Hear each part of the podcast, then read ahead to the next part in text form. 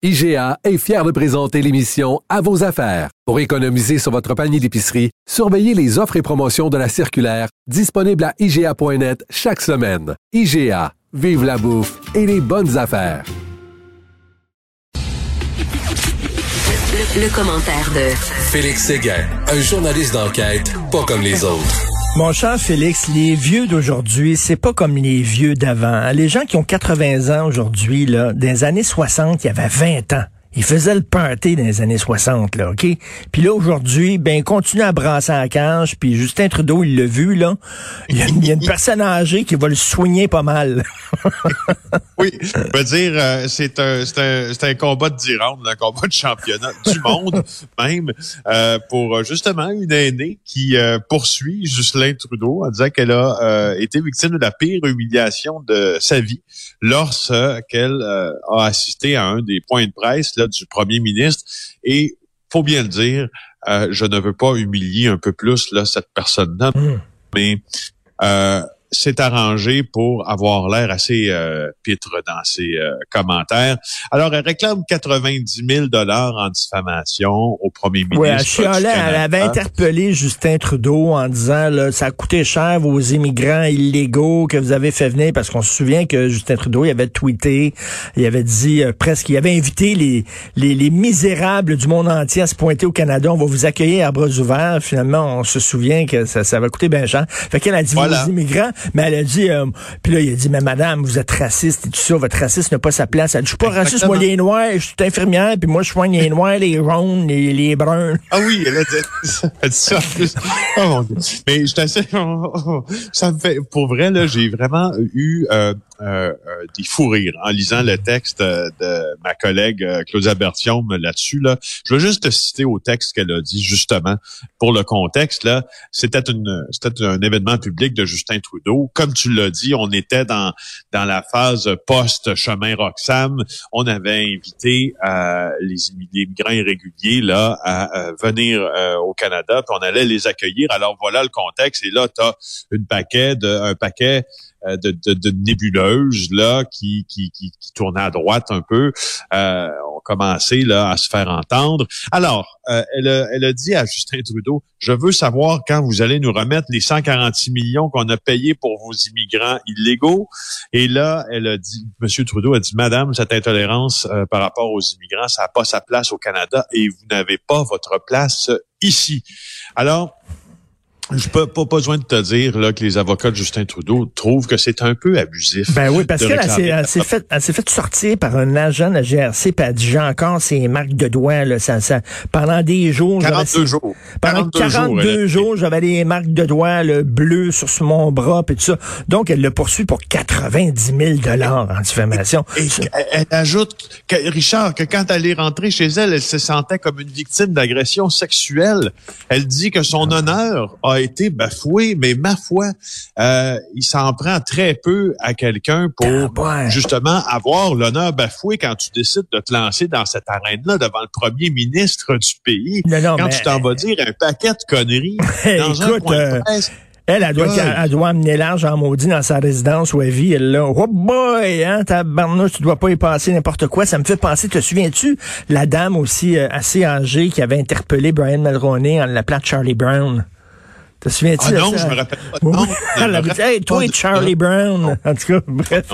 Non, non. je veux te la citer encore un peu, madame, parce que, tu sais, on n'a pas fini d'en entendre parler d'elle, je suis sûr, parce que, tu sais, elle, elle, je trouve que la poursuite, elle-même, fait en sorte que Madame Blain, parce que c'est son nom, se ridiculise un peu plus parce que en contre-interrogatoire, évidemment, quand tu arrives, tu déposes une poursuite contre le premier ministre euh, du Canada qui a ses avocats, ben on va te contre-interroger. Et quand on va te contre-interroger, si tu décides de témoigner, et c'est ce qu'elle a fait, rapporte Claudia Bertium dans le Journal de Montréal, et de manière assez colorée, ben, elle répond aux questions. Alors, elle a dit, justement, tu faisais référence en début de conversation, en contre-interro, elle dit, je n'ai rien contre les immigrants, mais on peut-tu faire venir juste ceux dont on a besoin et à condition qu'ils respectent notre langue et l'égalité homme-femme.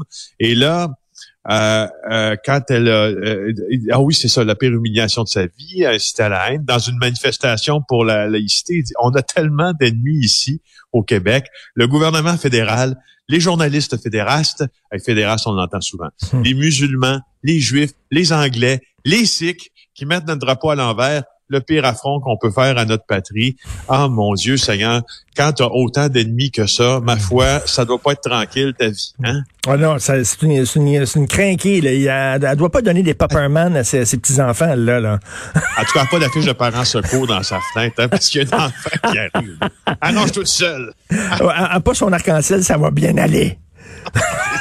Alors, une, maison bien choisie pour le contrebandier de Desjardins. Alors, le gars qui a fait du trafic d'armes à feu, 249 euh, armes de poing dans cinq sacs euh, sportifs. J'aime ces textes-là quand mes collègues euh, décident d'aller s'intéresser à une parcelle bien précise d'un dossier qui en comporte plusieurs. Alors oui, tu nous parlais de ce, ce présumé là contrebandier d'armes à feu, accusé d'avoir importé 200, 249 armes prohibées là, qui étaient dans des poches de hockey, des pistolets Glock qui s'est fait prendre près de la frontière. Alors, euh, tu sais que lui avait acheté euh, une maison. Hein. C'est un investisseur immobilier, il en avait plusieurs, mais il en avait acheté une.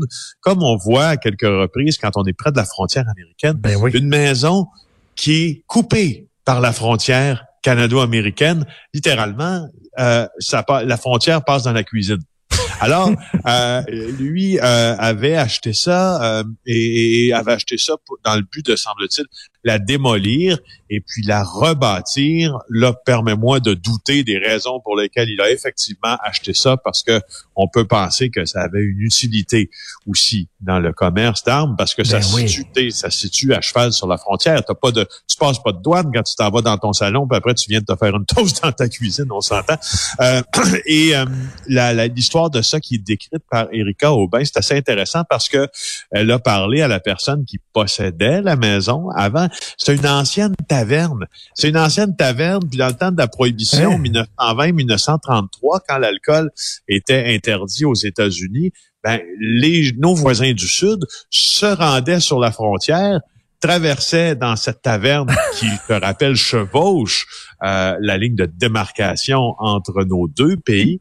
Et puis là, ils buvaient beaucoup, puis repartait avec de l'alcool. Donc, c'est une ben, manière de... Oui, c'est ça. Puis, donc, Erika Aubin, aujourd'hui, a fait un peu euh, le, portrait de cette maison-là avec son... Moi, je vous suggère d'aller lire ça. Mais c'est euh, très, très intéressant. William Rainville, donc, euh, il pouvait, mettons, fumer du pot dans son salon parce que c'était au Québec, mais il pouvait pas fumer un joint dans la cuisine parce que c'était aux États-Unis.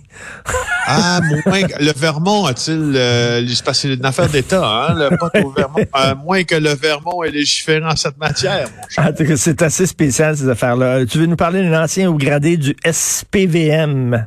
Oui, Imad Sawaya qui euh, est en procès là, au Palais de justice de Montréal. Michael Nguyen rapporte aujourd'hui ce qui s'est passé là, à l'ouverture du procès hier. Lui, il est suspendu depuis trois ans. C'est l'ancien chef de cabinet de Philippe Pichet. C'est il a le grade d'inspecteur, donc c'est un haut gradé qui, qui en gagne dans les six chiffres. Et euh, ben, il est à procès. Sais-tu pourquoi? Il veut retourner travailler. il est tanné d'être chez lui. d'être payé à rien faire. D'être payé à rien faire parce qu'il est toujours payé. Depuis octobre 2017, Imad euh, Sawaya là, euh, a été euh, suspendu de ses fonctions. il y avait un paquet d'allégations au départ criminelles qui finalement ont été euh, ont été euh, abandonnés parce qu'il n'y avait pas de geste criminel non plus qui avait été posé.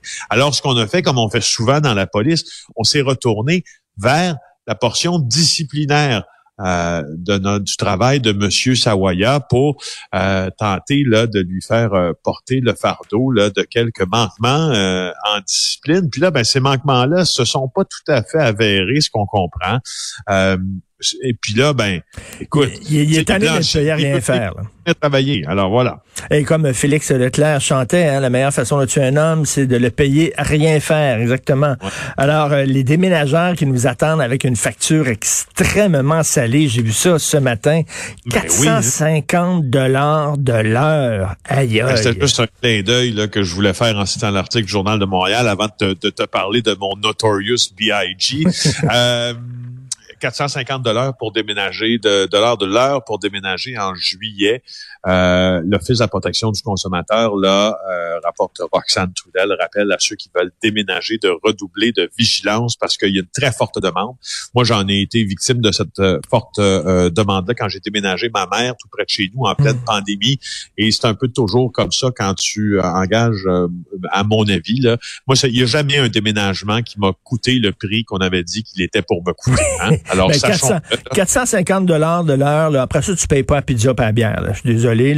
Écoute, euh, parle-moi de ton documentaire sur Notorious Oui, je voulais juste te dire que je, moi, je suis fasciné par... Euh, j'ai toujours été fasciné par l'histoire de Christopher Wallace, alias Notorious B.I.G. ou Biggie Small. C'est un rappeur new-yorkais. Et celle aussi de Tupac Shakur, qui est aussi euh, un, rappeur, cette fois dans, la côte ouest américaine. Les deux sont morts assassinés.